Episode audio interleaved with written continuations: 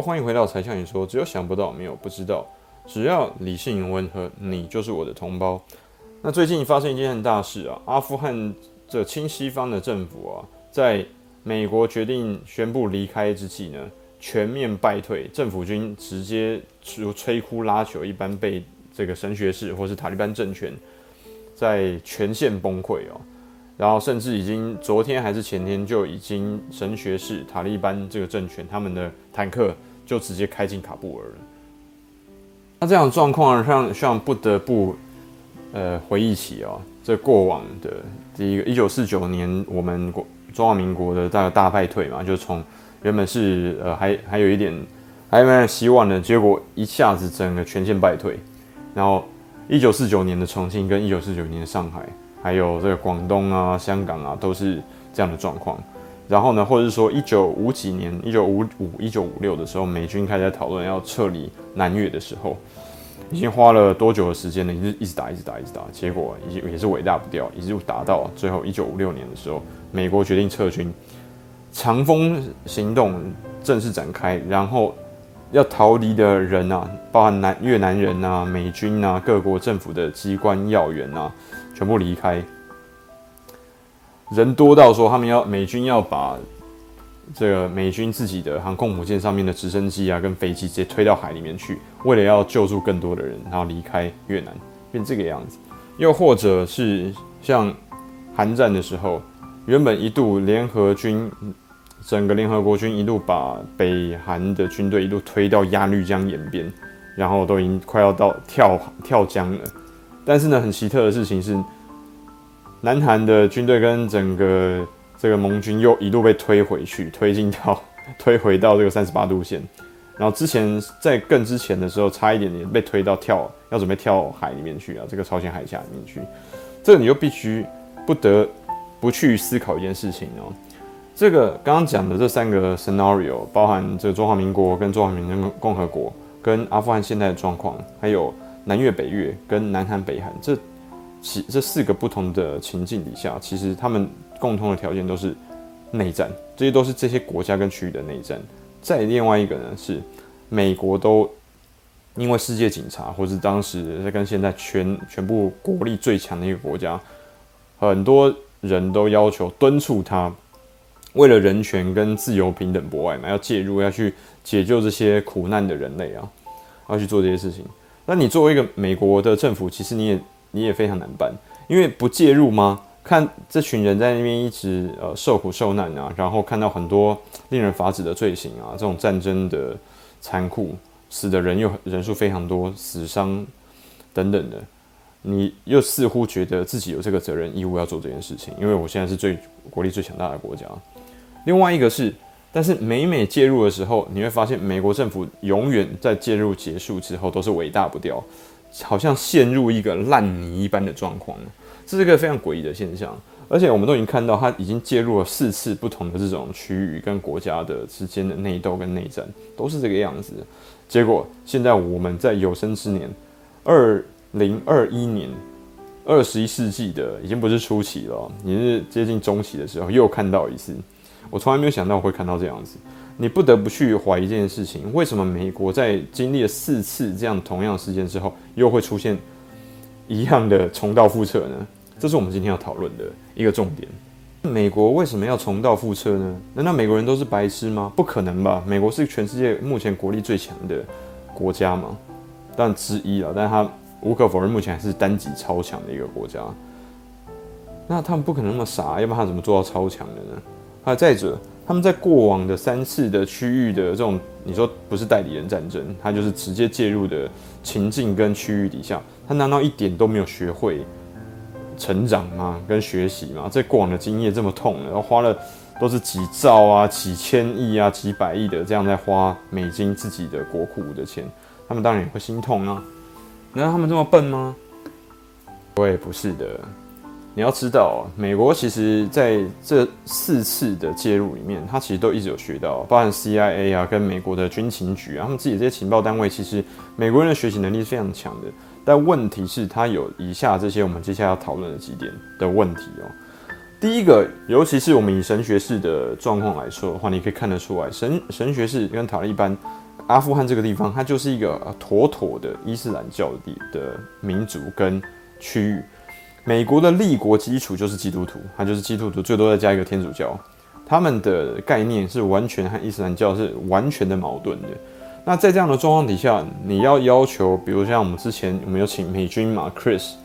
他过来这边谈的时候，你会发现美国人其实对于回教或者说伊斯兰教的教义跟他们行为的模式，还有包含他们整个阿富汗的这个文化，其实并不了解。那可能你是说不可能呢？这些东西他们在 CIA 里面，他们都会有这些教程啊，都会收集这些情报资讯吗？美国是一个这么重视谍报、情资收集的国家，它有三个不同的最大的世界最大的这个情报机构啊，CIA、FBI 啊，还有这种什么国安局啊、NSA 嘛，还有什么军情局，各自都还有各自的这些有的没有的这些情报收集单位，他们有那么笨吗？不是他们笨，而是他们真的没有办法把这些东西落实到他们的行事风格上面去。你看看哦，很简单的分析一下，这些刚刚讲的四个韩韩战、越战、阿富汗跟这个整个中国大陆，包含台湾的这些武装的呃武装的这个冲突里面呢，其实美国的模式都均从完全崇尚一个 SOP，我扶持一个亲西方的。呃，政府，然后呢，协助他去跟可能避免让对对岸就是共产党或是这种赤呃赤化的这个单位呢，去跟苏联对抗，去跟这个以前的共产党对抗，然后借此得到美国最好的利益，这个是无可厚非的，因为美国毕竟是他不可能是慈善单位嘛，为他自己谋福利当然是他最主要的宗旨啊。但是呢，问题就出在他们在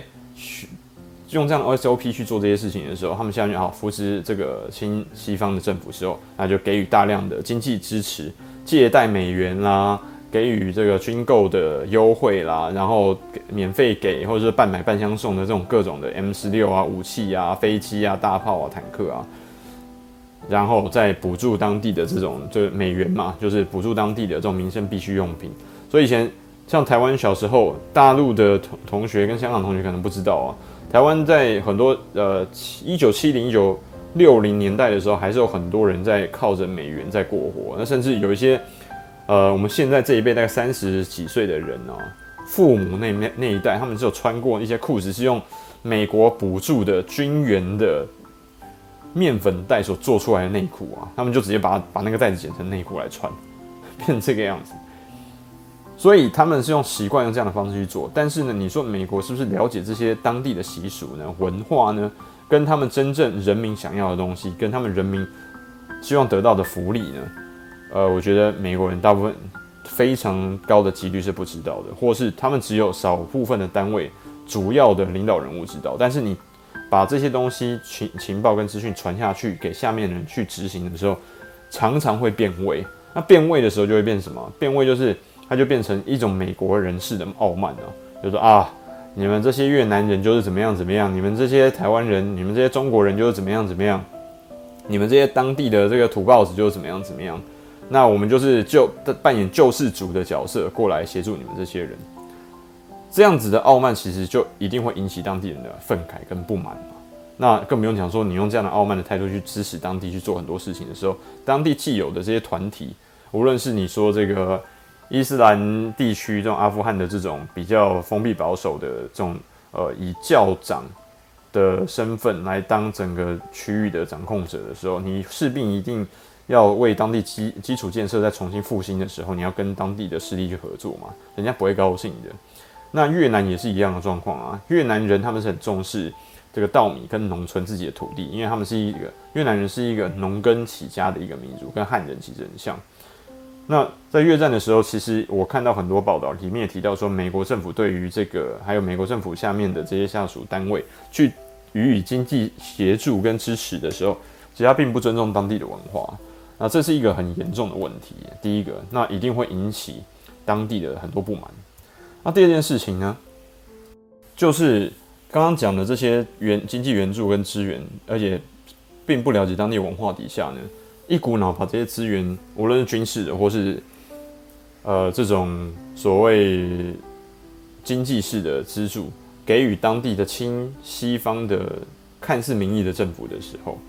他是这些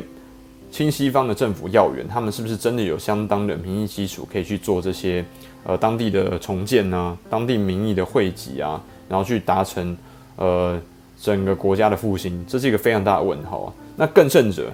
在得到了这些呃援助之后呢，因为这个援助是非常庞大的利益哦。像举个例子，最近刚逊位的这阿富汗总统啊，前任总统，他就直接受到呃一些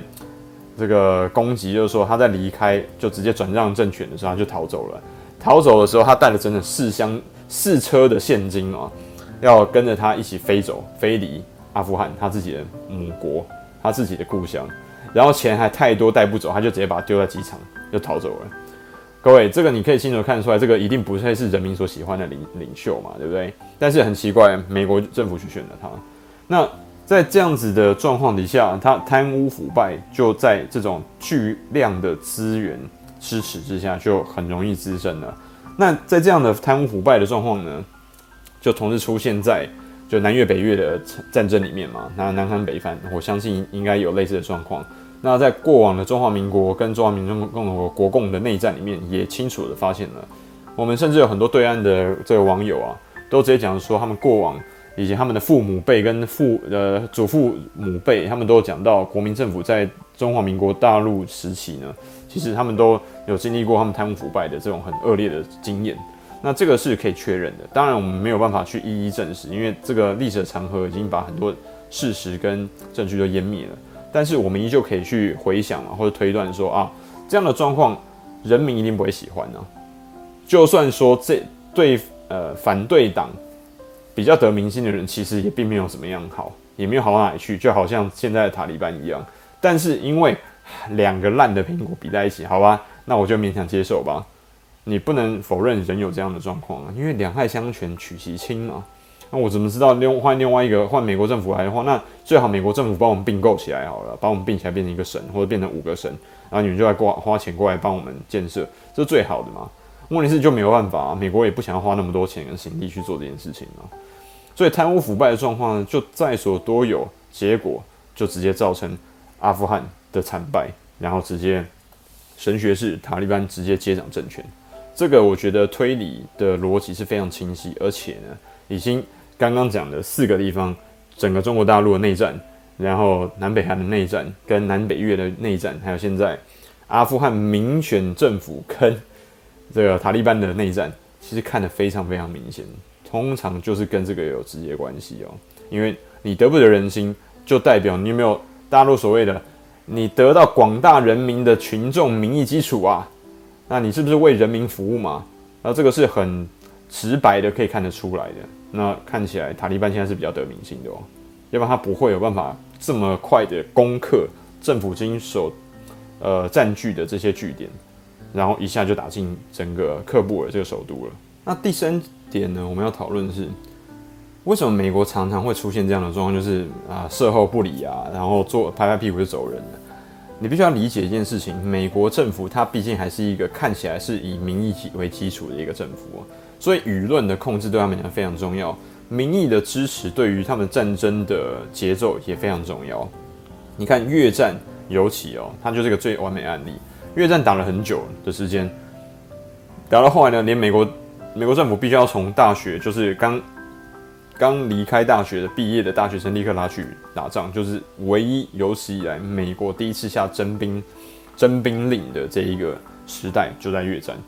那所有那个时候，很多人就是为了他不想要打仗嘛，然后就就开始啊延毕啊，就跟我们现在台湾跟很多大陆的同学一样啊，延毕啊，避免就业嘛。因为那个时候就业就是打仗啊，就要去越南直接当兵了，对不对？那当然不要啊。所以美国人当然是这个样子啊。那但是全世界没有一个人会喜欢当兵的嘛，没有男生会喜欢当兵，对不对？在丧失民意基础的状况底下，你不可能有办法持久战争的。这一次为什么？像在阿富汗里面可以打了二十年之久的原因，其实有很重要一点，是因为九一事件。因为九一这是一种仇恨嘛，这是一种同仇敌忾，所以才支持美国打了这么久、这么久的反恐战争。但你要知道啊，宾拉登死后啊，因为整个反恐战争就是为了宾拉登跟基地组织这个所谓九一一的元凶跟祸首去打起来的嘛，所以还有反恐战争跟所谓无限正义的这个军事行动。但是他们杀完宾拉登之后，宾拉登走了，他还是因此为了阿富汗要收尾，花了很久的时间待在整个阿富汗区域啊。这整个川普的时期还在一直在打这个仗啊，一路打到拜登第三任总统。你看，已经打了四任总统，从小布希打到奥巴马跟川普，然后现在是这拜登。你看打了多少届？已经打了小。两任总统都是八年，然后一任总统是四年，然后一任总统刚上任没多久，这个是非常耗耗费国力的，跟耗费财富的一件事情啊。所以你也可以想当然尔，美国是不想打那么多，花那么多钱去打这个仗的。但是他失去民意基础的状况，他难道不打吗？就抽手吗？难道他不知道他抽手之后大家会怎么看他吗？没有这么傻吗？但是没有办法，必须要抽手，总是有一个时间点他就必须要抽手了。OK，这就是现在这个状况。所以跟大家分享一下，说为什么美美国介入这些区域的军事冲突呢？还有这种内战，永远都会惨败收场。其实有以上这些大最大的主要原因。那下一步呢，我们要跟大家讨论一件事情，就是阿富汗这个地方为什么让两大帝国？你看，美国跟苏联都在这边惨败啊！你看，都灰头土脸的，打乱七八糟的，为什么会死得这么惨？下一支影片再向你说，敬请期待。OK。